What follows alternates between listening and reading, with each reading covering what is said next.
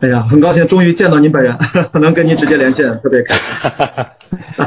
我也非常高兴。因为因为我听听到呃，您是华东师范大学，我才发现跟您其实是连体学校。我最近在上海交通大学闵行学院，呃，闵行校区，不正好跟咱们学校是连在一起？对，对对门对门对。是的，是的，是的。我我其实今天还挺契合今天这个。话题的研究生毕业之后，最近这学期设计学院读一个设计学的博士一年级，所以其实关于就业的话题，我我这也蛮关心的。我我听说，其实我挺生气的，因为我记得看过您一个访谈，说当年您考高考的时候，第二次对上海交大没有录取您，对，他们没有眼力，太没有眼力见了。开玩笑，开玩笑。呃。我是知乎答主电影人关雅迪啊，也是一位户外极限运动爱好者，目前就读于上海交通大学设计学院的呃设计学博士一年级啊。今天客串作为本场直播的主持人，今天我们直播的主题啊是至暗、高光、转折、破局，工作如何塑造了我们。我们将继续和大家探讨关于工作的灵魂之问。我是刘晴，是华东师范大学的政治与国际关系学院的老师。我自己研究的方向是政治哲学和西方思想史。小关，今天我我也是知道你在知乎上是一个是一个老兵，是一个呃资深的这个博主啊呃，非常高兴。反正我们今天在一起聊聊工作的话题，非常高兴。我觉得，因为今天我就有四个关键词：至暗、高光、转折、破局。按照你们的第一直觉看到这个标题，直觉，如果让你们认领一个词儿，跟自己最息息相关、最想分享的一个词儿，咱们能先认领一下吗？我是我是我也是转折，这甘老师把我的词儿抢，但是说可以补充，因为我我觉得现在现在整个世界和国家都好像在某种转折期，就是说以前的经验啊、成就啊、以前的那个整个。呃，为人处事的方式啊，计划啊都好像在新的条件下多多少少失效了，所以人处在一个感到现在状态是一个临时状态，要回到一个正常，但正常是怎么回事，我们也搞不清楚。然后我自己呢，因为呃这两年是因为呃介入了相当多的公共活动，然后把我从原来一个比较在象牙塔内的，他多多少少参加一些公共活动的一个学者知识分子，就是推到了一个更广阔的领域，给我带来很多。嗯，新的视野，包括像可以跟孟桃这样的，本来是我们另外一个行业的人来来展开对话什么，这是意外的惊喜和收获。但另一方面又又感到一种一种惶恐，因为好像自己原原来长期以来可以接按照那个方式程序按部就班展开工作的熟练的那套那套程序不再有效了，所以也在处在一个摸索转折期，大概是这样。嗯。嗯，谢谢谢谢廖老师，我们真的还是蛮跨界的，没想到我们几位学者其实都是学，现在叫知识明星啊，好像是有这个词吧。然后体育明星、知识明星，这个时代不一样，所以两位选择了转折。呃，那那好吧，其实我就厚脸皮，我我其实我的反应是至暗，一会儿咱可以八卦一下。我的第一反应真的是至暗，我是。愿意跟大家分享一下，但是今天还是听几位老师主要聊。那我们 OK，每个人认领了这个词儿，我们下面就聊一个，还是因为今天聊工作，聊职场。第一个其实就要跟大家到底聊一聊这个工作的意义，这是最根本性的一个问题。我们就上来还是就只给。其实想，哦，想到知乎前两天发了一个短片，是九十二岁的许卓云啊，历史大家，他其实提到一句话，说其实工作是塑造自己。然后他说他自己九十二岁。工作对于他就是塑造了一个许卓云。那我想问三位老师，工作在你们的人生当中，它其实扮演一个什么样的角色？它起起到了对自己人生什么样的意义？或者换个问法，就是拟人化一点说，它会是你一个什么样的伙伴，还是一个什么样的人？至于你是一个什么样的一个关系呢？聊一个比较直给的问题，谁先回答都可以。那我刚刚才想的那个问题，我就觉得，如果要用。隐喻或者比拟的方式，我说，呃，工作对我来说是个孩子，是自己的孩子，就是孩子，就是说，你当然你可以选择不生孩子，对不对？你可以选择不工作，呃，首先这个孩子是是自己有选择的，是选择了这个孩子，但一旦选择以后呢，你就没有那么多选择余地了，或者说你仍然有选择，你的选择余地就小了，因为它变成一个你给定的责任，这个在各自给定责任当中呢，你你有一种。你是对他热爱的。就孩子不是说这个孩子长大会给你带来什么好处，给你光宗耀祖或者呃养老，工作对你来说可以带来这些效益上的、功用上的结果，但他最重要的是，孩子是你热爱的，然后你在这个抚养的过程当中呢，是你自己也有改变，你对世界的看法、对生命的看法有改变，孩子也有改变。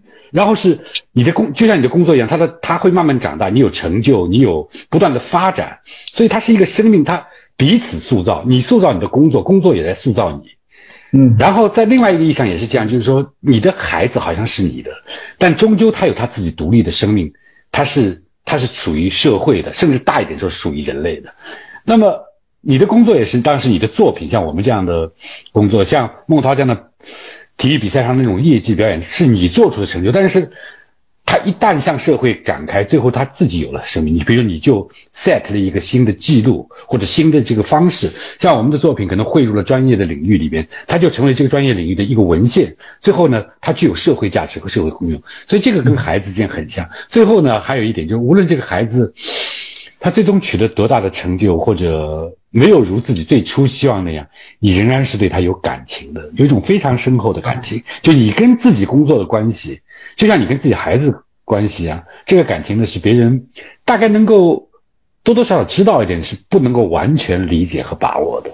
嗯，在这个意义上，我真的工作是你的，是你的一种寄托，是一种托付，就像就像孩子是你的某种寄托一样。嗯，大概是这样。因为我是知道刘呃呃刘青老师是有孩子的。其实您这工作等于是您的二胎啊，您很辛苦养两个孩子。对对对，嗯。那我我我其实好像略略有一点不一样，就是我可能会把工作当成我的创业合作伙伴，就是你离不开他，但是你要面对各种不确定性。因为我其实是学电影、干电影，后来变向了户外运动员，然后现在又回来读书，好像我一直在在随着生活而发生一些变化，就跟三位略略不一样。所以我突然想到这个话题，好像对于我差异化，咱这个可以一会儿一会儿展开啊。因为因为你还年轻，你还在寻找嘛。然后像陶陶，我觉得他他他是很年轻，但但是运动员是有特别的要求，是很早就要开始。也许他过了三十岁、三十五岁就重新开始一个，比如进入了演艺界，或者自己去创业了，或者也去读书了，对吧？所以每个人可能还是像我们梁老师那一代和我们，就是那个社会好像比较你你开始学了什么，你就是大概就干这一行。但我自己其实年轻的时候读的是理工科，化学工程，后来转向了人文。哎，我正想追着刘老师您问。我正好想追着您问，您之现在做的跟您之前读的不一样，这个我是知道的。那现在如果给您一个完全抛开一切限定条件，这个问题问三位，你们有没有想过，如果重新选择，你们会选择别的工作吗？有没有这个可能？我我自己有仍然有可能，但是仍然是在这个范围内，就是做一个文化人、知识分子，呃，做某一个领域的学者，呃，大概我我还是蛮因为。他给我的整个的体验，你是热爱，而且在一定程度上说是擅长的，所以我觉得一个你既热爱又擅长，可能我很热爱，比如说围棋，但是我根本不擅长，那就没办法。是说说不定我还热爱这个花样滑冰或者跳跳跳水，这个就自己不擅长。但是空中技巧，空中技巧，对，这个这个是就是知识的探索，哲学、人文、社会科学，这是我我非常热爱，但是在某种意义上，同时也是擅长的。嗯，这个是，这是特别幸福的事情。嗯，看来没看来没改，真的是现在可能也是现在年轻人，我觉得可能很关心的一个问题，就是他们可能在工作生活当中，特别是工作当中感受不到这种价值感。这个问题是不是很致命？这个工作到底是价值到底体现在哪里？难道大家天天就在摸鱼也好，躺平也好？难道这就是我们对工作的理解吗？我们到底该怎么去寻找工作当中的价值感？我先说两句吧。刚刚才因为在听的时候，我我会觉得年轻人在下面听的有点觉得这几个人高高在上，因为你们好像多多少少不用说像陶陶这样的是世界级的。你们两位老师虽然就是在学院里，然后一些公务员，这做的还不错。然后你们找到了，就是我们有个共同特点，都是自己热爱的。然后呃，像陶陶是卓越的这种，我们也是，我跟梁老师可能也是做的都都都比较擅长的。但是现在问题是在这个世界上，大好多工作它不是自己热爱的，也不是自己擅长的。有的时候热爱并不擅长，或者擅长的自己并不热爱，所以就会会造成造成很大的就是工作的意义的这种匮乏感。这是一个其实挺最近几年挺普遍的问题。然后年轻人有时候辨析不了这个工作对我的意义到底是什么。极端的时候，我们说一个人类的实践有两种意义，一种是它带来效果，我们叫做功利价值，呃，utility。另外一种，它有内在的价值，就是这个这个事情你本身叫 intrinsic value，你你做这个活动本身你就有，你就感到幸福，你就觉得它带给你价值。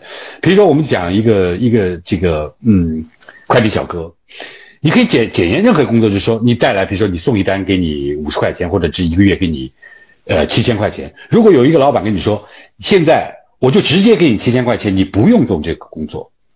你你你同意吗？当然，好像大部分同意，也可能有个别快递小哥就特别喜欢当这个摩托车骑手，但是平时没有办法训练，他用快递小哥这个职业来训练自己。除非如此，一般来说都说我只要这个工资，你不给我工作太好。但人类有另外一种活动，说给你这个结果，让你省去这个过程，你是不愿意的。比如说打桥牌或者下象棋，你跟一个哥们儿约约好了，今天晚上我们我们下一场棋，好，临时他说啊，对不起，我来不了了啊，今天就算你赢。你你会感到很失落，对不对？因为我下棋的目的不是为了赢，如果我只是为了赢的话，我会找那些下的最差的人给我下。这个下棋的意义和它的乐趣、它的快感就在于下棋这个过程本身。然后我们其实每个人都去问一下自己：这个工作除了给我带来薪水、收入、社会的一个身份之外，如果同样就给了我社会身份，给了我这些报酬，要我不去做这个工作，我是不是就非常？心心安理得的，或者非常快乐的去接受。如果是这样的话，那么你这工作对你来说没有意义。当然，过这个工作还有另外一个尺度衡量，就是他对他的社会价值。无论你喜欢不喜欢，他对社会是不是有价值？那么这三种东西加起来呢？如果你既有内在价值，又有功利的价值，又有社会价值，然后你才爱好，才喜欢哦，而且而且你还擅长，那是。相当美满的情况，但是我们现在处在一个整个现代社会，由于刚才梁老师讲的分工高度分工化，然后我们每个人在一个庞大的生产线的锁链当中，只占一个非常小的一环，我们看不到全局，我们感知不了它的意义，而且我可能不擅长，或者它挑战性并不高，于是工作只对我们有功利价值或者工具性的价值，只是看它带来的后果，所以这个工作来说，对我们来说。来说，它会有一个强烈的意义匮乏感。嗯，所以我正好我要还是追问一个比较尖锐的问题。我看到评论区，刚才我们的网友有一位说了，其实想想那些富士康的在流水线上的工作的年轻人，对对吧？嗯，其实他们每天可能工作是机械单调，但是那个是一大批这样的普通的在第一线的这样的，可能收入可能有高有低啊，略略不一样。是不是这个价值感的寻找怎么办呢？我不知道是呃呃，刘老师有没有补充啊？呃，这这这是一个，嗯，这个其实是呃呃，老坦白说，在现代社会的这样一个形态没有办法根本解决，这所以这是一个很严重的问题。所以你现在一方面，你首先要保证他本来是为了谋生，那么就是你把那个要保障，就是它的功利价值或者效结果性的价值，你要按照劳动法是给他保障。另外一方面就是说。在现代社会，由于工作不能提供完整的价值的时候，有有有许多工作，那么你要保持他的这个工作的工作和休闲的界限，你不能让工作无限的这个吞并你的闲暇，因为有的时候我们就把工作结束后休闲来发展一个人作为自己爱好啊、社交啊，在这里面发展出自己对生命的那个那个价值感和体验。如果工作又没有在有内在的价值，而且它又蔓延到我整个的这个闲暇休息时间。我会感到人生没有意义，感到人间不值得，这是一个一个问题。像那个著名的人类学家前年大概去世的那个呃，David Grab，他写过一本很著名的书，呃，A Bullshit Job，就是说他认为翻成中文，工作，翻成中文毫无意义的工作，就是我写的推荐，对吧？梁老师写的序，对不对？这个这个是是我建议出版社呃那个出版的，呃，当然也有可能很多人都推推荐，就是说。他认为世界上好多工作是根本不应该发明出来，这种工作根本不应该做。那么其实这个工作，当然我觉得，呃，Grab 它是有一点悲观了，而且它统计也遭到了一些同行学者的挑战。他认为百分之七十还是多少工作是没有价值的，呃，但但是这个这个可能是是是是有问题的，就他的这个呃判断，但无论如何有相当多的人 对，所以在这个时候，我认为就是说，可能重重新改造工作的结构，重新，这这是一个很大的、巨大的社会变革。一般来说，在在我们这个行当里，比如自由职业者、艺术家、教师、运动员，好多人他们是因为他是看得到工作，而且他会有整个社会对你的回应，但好多默默在流水线上，各种各样的好多工作我们都想不到它存在。嗯嗯，所以这个是蛮难。这马克思讲那个工劳动的异化，到我们今天还在还在还在存在。他说，人如果一旦强迫被停止，你会像逃避瘟疫一样逃避劳动。但是劳动本来是人的第一需要，对不对？但是人呢，在劳动的时候，他像一个动物一样；而在动物行使动物的功能的时候，吃住生殖，最多是起居的时候，他反而觉得自己像一个人。马克思说：“我说。”做到人的时候像动物，你做动物的活动反而像个人。他说这是一个整个现代社会的这样一个一个异异化，这个在根本上其实要根本的改变蛮难的。我认为这是一个我们时代的宿命性的困境，所以对你现在年轻人有很大的挑战。嗯，我我今天听刘老师讲这一番话，我脑子里面一直是，呃呃，我们那个黑白电影的《Modern Time》摩登时代，对对对对对，就是卓别林的那个那个对对，一直在我脑子里面。我们我们现在比它高级一点、巧妙一点，但是事实上是差不多的。对，是的，是的，实际上还这可能是一个宿命。我想问，但是当当当，我我我太多了，我但我说两句。当你的报酬非常丰厚的时候呢，有的时候你对这种劳动异化会有一点安慰和补偿。但是现在，如果当你的这个工作的那个收益，它的工具性价值也不是非常高的时候，当经济不是蓬勃生长的时候，那个就格外。会凸显出来，我就觉得好。我说的太多了，对不起。对，没有没有，我觉得刘老师进入状态了。我觉得真讲到一些关键性的问题。有一次他自己是一个视频，让我记得他其实提到说，现在我们在经历一个什么？我第一次听说叫叫 VOCA 时代，什么就是易变性、不确定性，你说复杂性、模糊性。我我是之前没有听过这个概念。在当下啊，年轻人为什么说他们这次是最难的一个毕业季？呃，想听听两位老师到底最最近的这个夏天。身边的这些毕业的大学生，职场里面的年轻人，结合你们的观察，在刚才说的这么复杂的一个时代背景下，呃，你们是能够有什么样的观察的一些现状，或者说对他们有一个什么样的就业方向上的一个思考，就是结合的一个疫情的不确定性的大环境下，呃，请请刘老师先聊。呃，今年当时我们聊过几次，这个是呃两千零七十六万的。毕业生大中大大专和大大学本科以上毕业生，这是历史上最高的一次。然后他遇到的这样一个状况的现状就是说，整个呃我们的经济增长开始放缓，不像以前前二二十一世纪前十年那个是一个高速的两位数的 GDP 的增长。然后整个的这个国际局势的问题，防疫进入了非常呃多变复杂的攻坚战。这个时候，而且还有很多现有的大厂裁员。现在裁员下来的人同时进入 job market，还有一些中小业企业，它由于在疫情当中资金周转不过来，客户流失啊，所以造成特别大的大的这个麻烦。我我周围我我自己的学生，我自己毕业的研究生还还好，都还找到了工作。但有些呢，就是说你说开始他许诺的那个薪资啊是这样，到其实到时候兑现的不如不如宣传的好，有各种各样问题都都有。但我现在听到一种声音，就是我觉得是。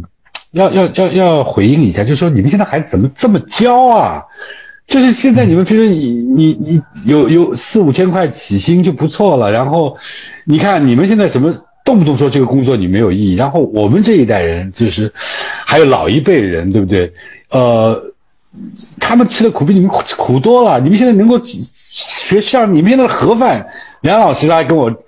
呃，我刚才跟梁老师处于同一代人嘛，或者梁老师长我几岁，我们那时候吃到的这个饭，如果很就食堂的饭有没有现在盒饭的水平高？大概大概没有的，吃到盒饭就很幸福了。嗯，但是你想，你不能够用老一代的这种方式来要求年轻人，对吧？是的，要年轻人有历史感，看到我们今天的心腹这个这个进步，呃，忆苦思甜，它是有意义的，让孩子们知道历史到今天，它是某种成就的结果。但是人的观念的水位在提高，就是，那你怎么不跟原始人比呢？不跟这个部落的时代人比。你那时候怎么还空调？现在孩子说你们不开空调就就就开始高喊了。以前就没有空调，不知道有这个空调，因为我们已经在这个每个时代的观念，它的标准，它的它的那个基准线是历史 setting 的。年轻人他们应该去懂历史，但是不能要求年轻人与我们受过的苦，他们就必须要受。如果如果这样的话，那社会的进步意义在哪里？对，这是我觉得要要对他们给予最大的同情。那同时呢，另一方面就是我刚才说了很多呃，说现代性的问题，中国现在当下发展问题，好东西是改不了的，就不能靠一己之力改的。那么在另外一个问题上，就是我们就在现有这些条件下，哪怕是现代社会，哪怕是现在。啊，世界的状况这么这个复杂多变的情况下，我们的公共政策、我们的就业政策、我们的劳动保护，是不是还有改革的余地？我们认为是有的。就是在这个大的限制当中，你还可能是更好一点。但更好一点呢，一个个人是无足轻重的，是无能为力的，所以就需要有一个公共的力量，大家能够通过商议、提建议、提好的方式来介入这个社会，因为你现在发现。你没有办法真正独善其身。如果这个整个的框架、整个约束是很糟糕的话，或者说非常不令人满意的话，你说啊，我就把我的呃这个自己的事情做好。万一我非常幸运弄了一个非常好的位置，这个这个呢啊，薪水也比较高，活也比较轻，离家也比较近，对不对？但是你不能做这种指望，所以有一个集体性的，因为对每个个人来说，外部条件它是给定的，像重力一样，你没法改变。你你不能解决重力问题。你说啊，我我能飞起来跳起来，不就取消重力。对每一个个人来说，外部条件就是重力，但是实际上它不是重力，它是有可能改变的。这是一个我认为大家应该联合来来展开全面的合作商讨，来促进公共政策的改变，改善我们现在的工作条件和工作机制。还有公司的文化的问题。对，那么最后我说一点个人的这个，就是你说的太消极了。个人说，就个人能不能积极点？我说可以。对，第一，嗯，允许抱怨。现在好多年轻人，不，他不是说真的抱怨，说工作太没意思，老板太差了，我就就活不下去了。没，他他是他是一边抱怨一边在干的。有的时候，这种抱怨、牢骚是他宣泄情绪的一种方式，虽然不是很积极，看着很正，不是很正面，但是你要允许他。你不要说年轻抱怨什么，你刚刚对，他是一个出口，但是他还有没有更加积极的方式？第一个呢，就是你要让年轻人看到，就是由于有的时候关键的门槛太高啊，一个工作我还没尝试嘛，我不喜欢，我先天不喜欢，不喜欢，然后就他就没意义。你稍微 give a try，你稍微长一点呢，你花三个月、六个月呢。但日本，好多人家说的比如说，你说怎么怎么来热爱一个工作？嗯，就热爱本身就是方法，没有别的方法。你试着爱上它，不一定成功，这这不一定成功。不说你你你想爱上它，就他就爱，但是也不用太精算，因为现在年轻人就是像。玩游戏一样，你要有有些游戏你要打一段时间才喜欢，你不能说你刚上来啊很陌生，那这换来换去都连打游戏你都需要有一段时间，哪怕试错是要有呃一段的耐心坚持，否则你试了也是白试，你没有认真试过。所以我觉得这方面呢，也要跟年轻人稍微有一些忠告吧，就是说你尽可以发牢骚，但是呢你要在你的能力可行的这个范围内，你的 option 到底有多少，你搞清楚以后呢？在给给予足够的深入的尝试来培养自己的兴趣和爱好，这里边问题还很多，但我不愿意占用太多时间。这个梁老师肯定有很多关键，对，嗯，对对对，雅迪是一个特别特定具体的问题，然后梁梁老师把它展开，带入了一个很开阔的场景，这是对，但是我觉得针对性还不够强。让我碰到你这个朋友，简单的话或者说，你不要学文科呀，你去学理科呀，这是一个简单。但是剩下要说，因为我自己是个理工，我我自己本科和。在国内读硕士生是学的化学工程。我去美国的留学，刚到学校报道，我以前的老校友把我带到一个湖畔，说这是 half million dollar house，就是五十万美元的房子，你赶紧给我改回到化学工程。两年以后你硕士毕业就可以贷款买这个房子。他说你学什么 political science？我告诉你，等你博士毕业。短则七年，长则九年，然后你还未必找到了工作。你找到找工作的那个起薪，还不如一个化学工程的这个硕士学位高。你做一个选择呀。是是。我们之所以大部分相信梁老师，大部分人做文科的，他其实对这个这个文科、人文学、社会科学有一份热爱，这个热爱是你的这个工作本身就是你生命的活生生的体验过程。他给你那个刚才我讲的，就像下象棋一样，下打桥牌一样。人家说不打了，让算你赢，你不会的。他给你 intrinsic value，这是巨大的无形的价值。这个价值呢，它它产生的功用，有的时候比较对社会的功用比较间接，比较长远，而且。它最重要，它不能够用非常清晰的数字化来测量，因为在在我们现在知道，在这个世界，所谓一个整个现在的工具理性世界里边，任何 measurable 是可以测量的那些指标是通用的，但是现在我们有一个误区，认为不能测量的就不重要。其实我们的生活当中有许多不可测量但极为重要的价值，我们慢慢的就去忽视它，边缘化。比如说一个人的品格，勇敢、智慧、审慎。呃，正直这些美德，因为这些美德，它不能够说你正直值多少钱换算成钱，你一个人身价几百万，全世界听得懂，美国人听不懂，你换算成美元。然后理工科，特别是工科那些价值呢，它，你看创造了多少财富，一个产品销售怎么样，它比较直接。但是你社会有这么多产品，人们有这么多方便的物质生活的丰富，最后你人是。为了什么生活？你的幸福感是怎么构成？意义是哪里来？你怎么讲述一个关于自己人生的故事？这些是跟文科有关系，但文科确实不能够直接换算成说，说梁老师讲了一门爱情课，全国人民的爱情指数升高升了百分之四点五分，做不出这个统计，但它仍然是重要的。所以在这里边，就是说，对于做一个做文科的人，在现在来说，你就是说，你要偷着乐。因为你的这个工资呢，你可能跟理工科的、跟商科的差好几倍，然后呢，嗯，别人受到了巨大的这个嗯赞誉、承认，你在这为什么偷着乐呢？你比他们清贫，但是你说我在做的事情，我自己内心非常喜欢，而且说实话，你作为一个文科教授，你没有一点自己内心的定力，你干嘛要做文科嘛？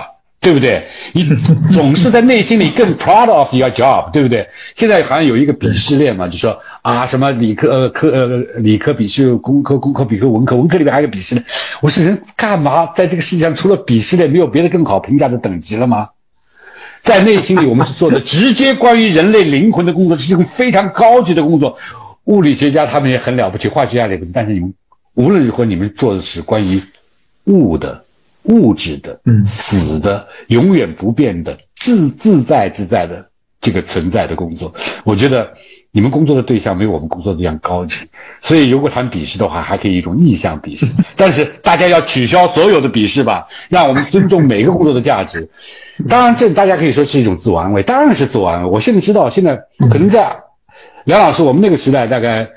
呃，三三十年、四十年前，你要高考的话，全世界是这样，好多出类拔萃的人去学哲学、文学这种。嗯嗯。现在我有一次在香港中文大学调查，就是后来他们招生时候发现，以前这是最卓越的学人文的，现在都在商学院、管理。嗯嗯。但我有一个朋友，非常好的朋友、同事，我不说他的名，他以前就是商学院的高材生，到了四年级，突然被哲学启蒙，就转成了呃哲学，然后到了英国呃。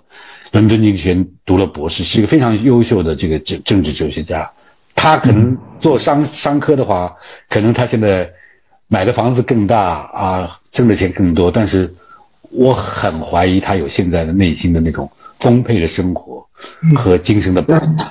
嗯，呃，刘老师，我突然您讲到这儿，我突然意识到一个问题，就是给文科的同学稍微的。讲清楚一个事实，就是它的反射弧给你的回报周期比较长。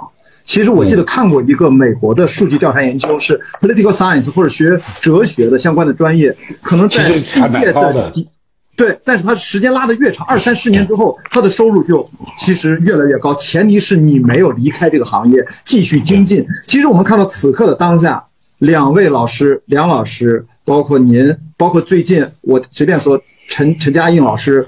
向彪老师等等，你大家有没有发现，这样的知识明星都是文科的，人类学啊、社会学啊、心理学啊。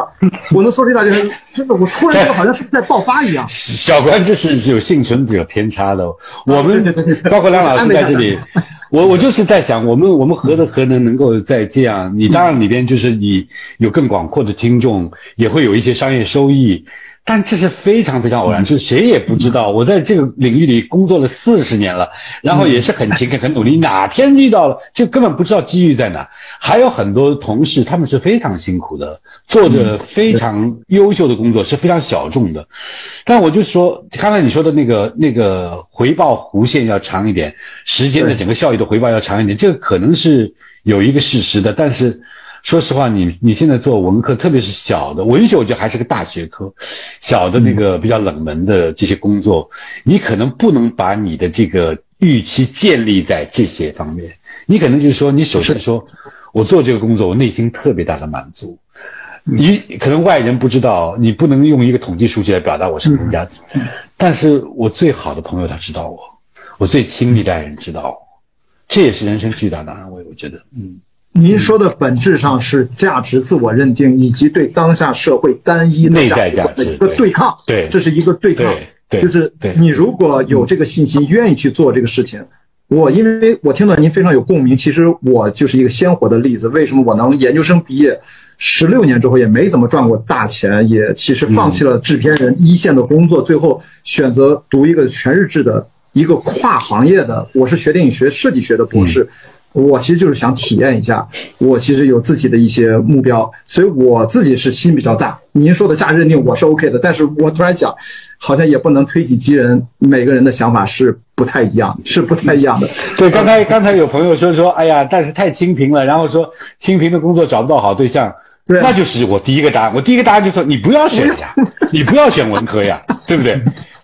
然后，然后，如果如果选了文科怎么办？像我们已经选了文科，没办法。就是你选了文科，你仍然像的。如果文科整个像文学、哲学，所有人文学都被特别边缘化，都被特别没有能力的人来做，嗯，最后这个世界更加可怕。嗯，是，你觉得吗？就是跟功利主义的那整个东西更可怕。其实讲的都是生命力的，都是精神世界非常丰盈的人，感受力也特别强。当然，这是。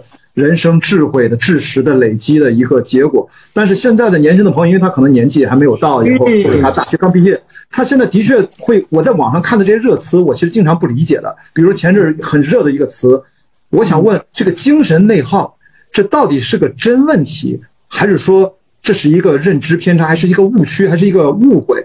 到底真的会有很多的年轻人，他们是怎么就不小心踩到了？如果存在的话，这个精神内耗，还是说？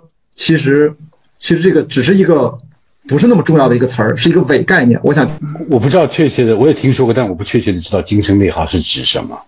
精神内耗，我觉得它它是其实是有非常矛盾的心理，就是如果你想清楚了，然后你看就是，就像刚才那个问题。哦哦，刘老师，我说一下这个背景，我想起来了。哎，前阵有个视频，我先说一下这个背景，我怕因呃可能精神内耗是前阵有个叫二舅的一个视频。哦，我知道。他最后。对他最后那个词儿落脚在说：“哎呦，我这个二舅看看他这个平凡艰苦的生活，最后治愈了我的，治疗了，治好了我的精神内耗。”然后这个词儿就出圈了。就就这是个什么情况？我也不太明白。是我我觉得精神内耗，对，就他他这个这视频并没有解释什么是精神内耗，他就说已经好像我们已然知道有一个大家有一个默会知识，说啊呃，大家知道精神内耗什么，然后啊，精神内耗它是无法解决的。对，无法解决呢。然后看了那个视频，就是好像治愈了我，或者或缓解了我。那么你想，它无法解决东西，它一定是个 paradox，它是一个，它是一个悖论，困境，它有两面性。你要有一个观点，你想清楚。像刚才那个，好好多说，读文科好啊，情怀能能吃饭吗？对啊。那如果你想清楚了，你别读文科呀。我就是第一个答案是最简单的，你别读那些工资低的，你就去商学商科呀。但是他他这样说的时候，他有为什么？他在抱怨的时候，他有另外一面放不下。他比如说他喜欢文科，所以我在自己热爱的，然后和自己一个一个回报不多的这样一个状态上，我有一个困局。然后我颠三倒四，你颠三倒四想，不就是不就内耗了吗？对不对？所以在在在像像二舅这个视频当中，就是有人说，他的内耗是什么呢？每个人想成功，但是努力未必成功。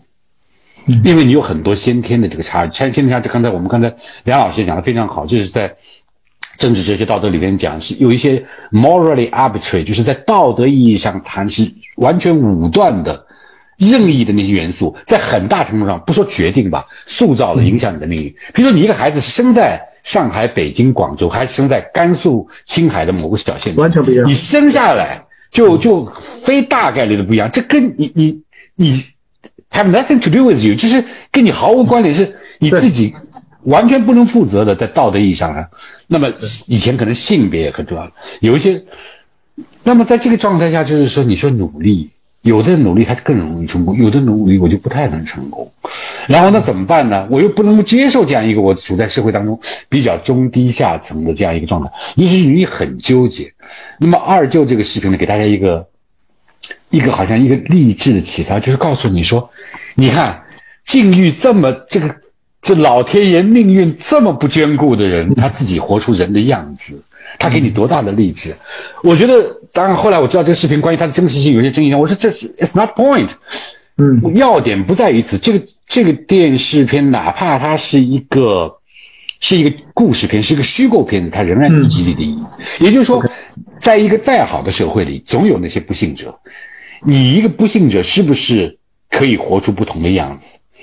因为你你可以做一个特别沮丧的不幸者，啊。有一个身体残障的状态，但你可以做一个励志的状，这对每个人都有教育的。但是呢，我们不能够在另外一方面说，这里面其实有两个视角，一个是人生哲学的视角，一个是政治哲学的视角。我自己的专业是政治哲学，但是我现在好像主要谈的是人生哲学。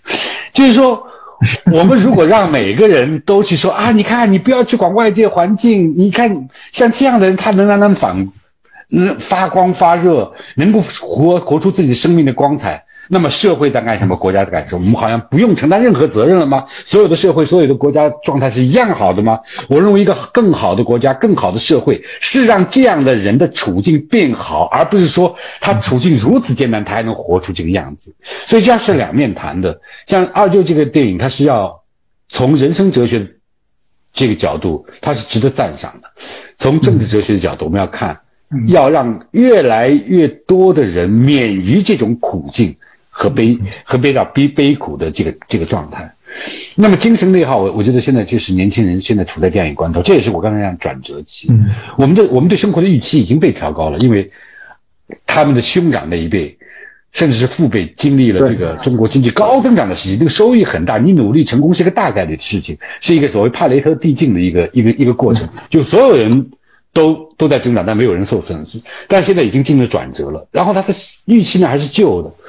如所以呢，这个预期和自己能够现有的社会条件和自己的能力达成了的，许多人觉得是是有这个不够的，有差距。然后你你你你你困扰在什么呢？嗯啊呃，刘老师，我突然意识到，您刚刚提到那个转折，其实某种上是不是您一开始选的那个关键词的转折就是这个意思？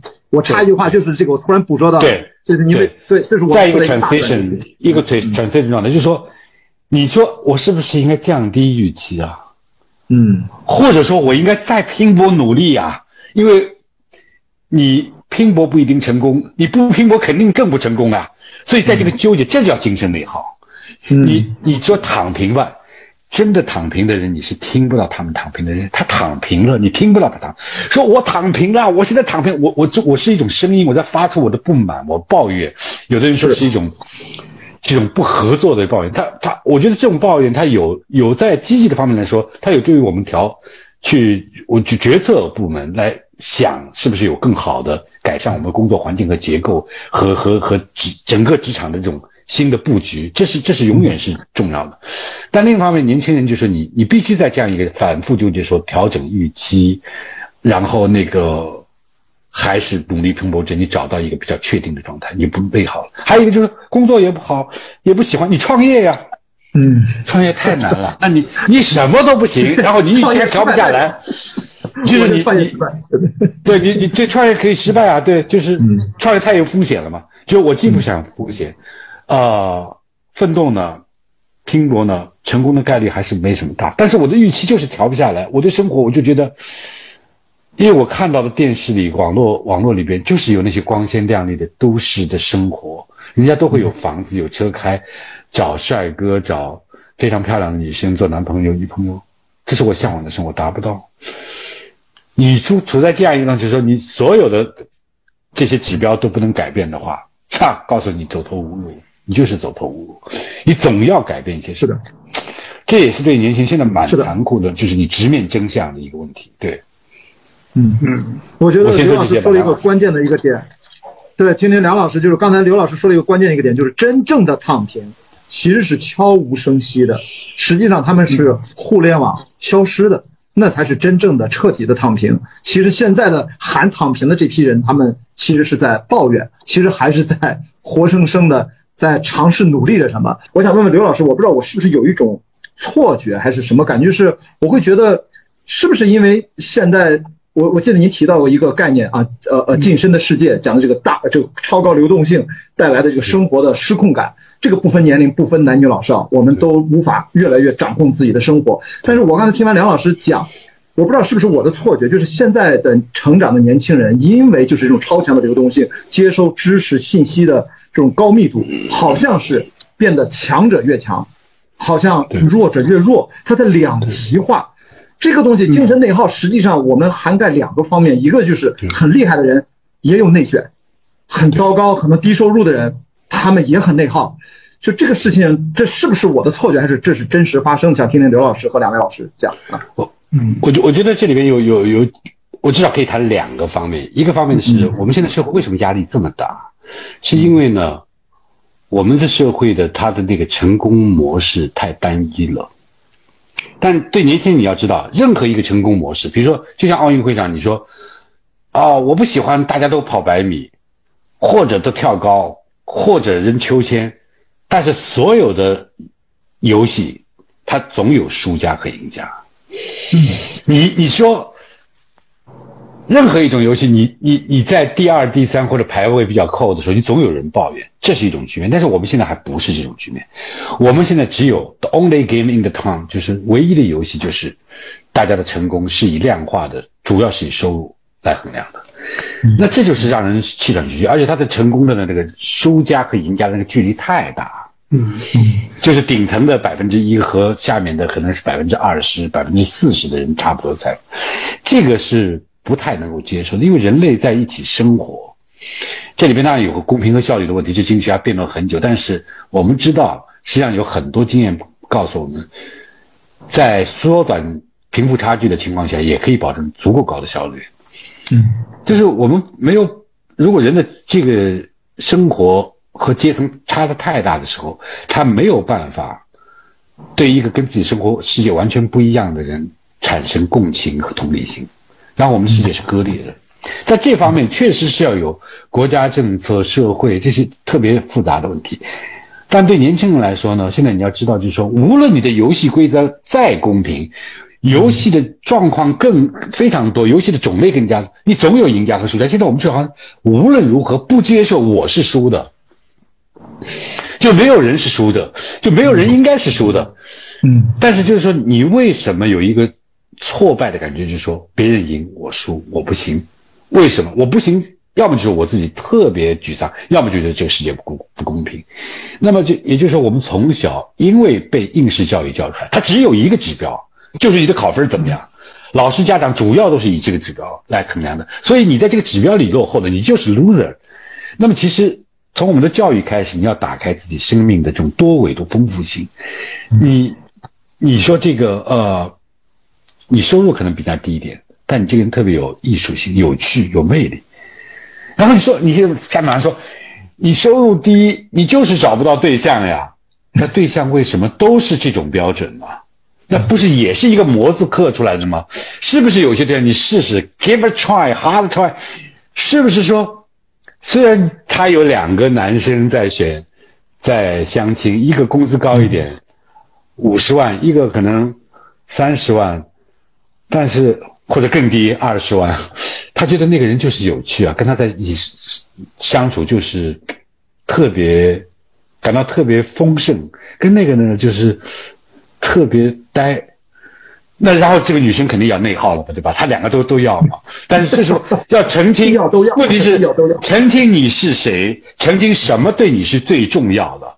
但我们整个的教育现在它有个巨大的结构性的偏差，就是我们有一种模式，只有在那个指标体系里，优胜优异者他是胜家，他是赢赢家，这个是特别坏。有些人对有些人这个这是对的，但他适合这个标准和体系的人只有百分之十，可能百分之三十人经过规训，可能勉勉强强是，大部分人是野蛮生长，他不适应这个体系，但是最后我们不得不。其他的任何的指标都没有意义了，其他任何的那个其他向度的发展都没有意义。这个呢，不是一个个人能改变的，它需要公共政策，需要我们重建我们的精神文化。这就是梁老师说的我们文科的意义，对不对？嗯。然后在另外一个，我对这个年轻人现在一代呢，我我不想就是说盲目的吹捧年轻人。现在好多人年老了嘛。有的人就是呃，我不说起梁老师，梁梁老师对年轻人是有，就我我很多同僚，因为年纪大了，老话被年轻人甩掉嘛，他们就说说年轻人的好话，大概年轻人还能接纳他们，没有把他们忘记掉。我我我觉得这年轻人就是他们比我们见多识广是毫无疑问，他们的那个观念水平高。可接受的和不可接受的那个那个标准改变了，我们老一代认为这是完全可接受的，他们认为这就是不可接受的。嗯，但是对对于这一代年轻人，我认为九五后、零零后，他们面临了一个重大的使命，就是他们现在还没有做这个时代的主人。嗯，因为他们年轻，对不对？嗯，他们现在提出的所有的啊声音、抱怨、呼声，都好像还是一个客人。他们是针对前一代人设定的这个 agenda，这个这个议程、这个框架在说话。哪些我们可以接受，哪些我们大部分不能接受，我们不喜欢，我们不跟你玩了，我转身了。